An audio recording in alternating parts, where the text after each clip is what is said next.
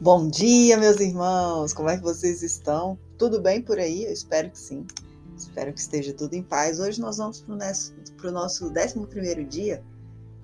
Esperar em Deus não é perder tempo. E já aqui com essa chamada, né, a gente já entende que hoje falaremos para todos nós que temos aí o bichinho da ansiedade, né? Esse que incomoda a gente todos os dias, esse que põe dúvidas em nosso coração Vamos lá? Vamos conversar um pouco sobre essa passagem do livro de Jó. Vamos ver o que, ele tem para dizer para nós. Houve uma festa dos judeus e Jesus foi a Jerusalém. Existe em Jerusalém, perto da porta das ovelhas, uma piscina com cinco pórticos, chamada Betesda, em hebraico. Muitos doentes ficavam ali deitados, cegos, coxos e paralíticos.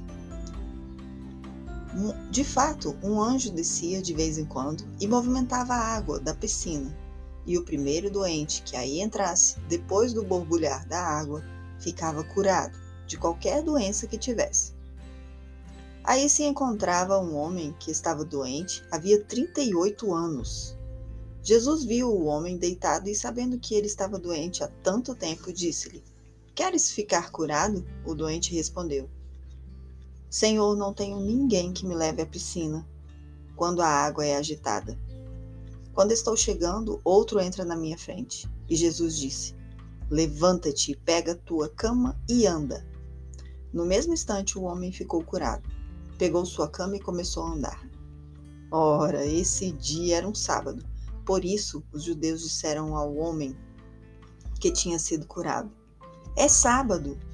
Não te é permitido carregar tua cama. Ele respondeu-lhes: Aquele que me curou disse: Pega tua cama e anda. Então lhe perguntaram: Quem é que te disse: Pega tua cama e anda? O homem que tinha sido curado não sabia que fora, pois, Jesus se tinha afastado da multidão que se encontrava naquele lugar. Mais tarde, Jesus encontrou o homem no templo e lhe disse: Eis que estás curado. Não voltes a pecar, para que não aconteça coisa pior. Então o homem saiu e contou aos judeus que tinha sido Jesus quem havia o curado. Por isso os judeus começaram a perseguir Jesus, porque fazia tais coisas em dia de sábado. Jó 5, 1 a 16. Você é capaz de imaginar o que é esperar por uma grande bênção por 38 anos? Pode imaginar quantas vezes se tem vontade de desistir do sonho e se resignar com aquilo que parece não ter mais jeito? A palavra de Deus nos fala hoje de um homem paralítico que, por todo esse tempo, esteve à beira da piscina de Betesda, esperando a sua vez de ser curado. Talvez ele tenha sido levado para lá por alguns amigos bondosos que certamente desistiram de esperar por sua cura.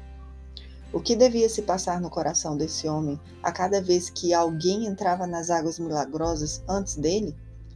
Quantas pessoas ele viu morrer ao seu lado, quantas viu ir embora sem a cura nas mãos, mas ele permaneceu.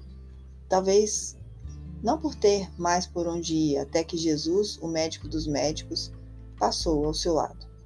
Apesar dos lamentos e justificativas, como se o paralítico se sentisse culpado pelo seu próprio sofrimento e quisesse explicar por que ainda estava ali doente, o Senhor termina por curá-lo, com um sinal de grande misericórdia para com aquele homem que não desistiu de sua bênção.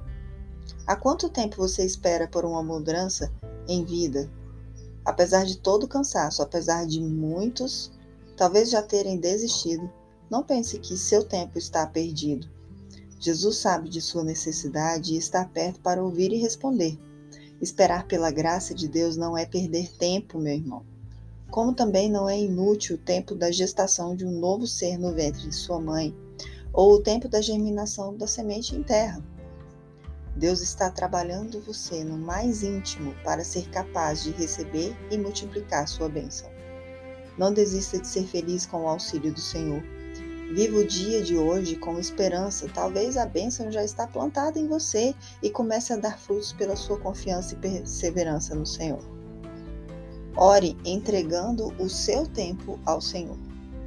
Amado Pai, tenho lutado insistentemente por tua bênção em minha vida. Tenho lutado para ser feliz segundo o teu coração. Algumas vezes, desanimada, já pensei em desistir. Mas hoje, recobro meu vigor e me encho de esperança. Vou viver este dia na serena alegria de Sua presença, crendo que algo de bom já está sendo, já está em curso em minha vida. Não direi mais que meu tempo está sendo perdido ou que não tenho um propósito para viver. Meu propósito hoje é glorificar o Senhor em cada pequeno ato que vou realizar. Não perdendo nenhuma oportunidade de amar e me sentir amado por Deus. Obrigado, Pai, porque sempre tens cuidado de mim, dando-me tudo o que necessito para começar a ser feliz ainda hoje. Faremos juntos, Senhor, desse dia de hoje um motivo a mais para não desistir. Amém. Meus irmãos, é nítido a fé do homem, é nítido quanto a nossa fé tem o poder, o poder da ação.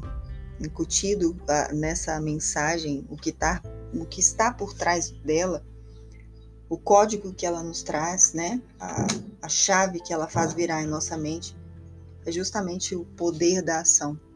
Esse homem que se curou ao esperar em Deus, em saber que ele seria, sim, salvo daquilo que o fazia doer, o que fazia atormentar, o que fazia não ter, não viver no propósito que Deus colocou dentro dele. Essa é a reflexão de hoje. Gratidão por todos vocês estarem aqui comigo nessa linda caminhada, nessa linda caminhada do autoconhecimento através da palavra de Deus. Meu nome é Juliana Guimarães. Gratidão. Faça desse o melhor dia da sua vida e até amanhã.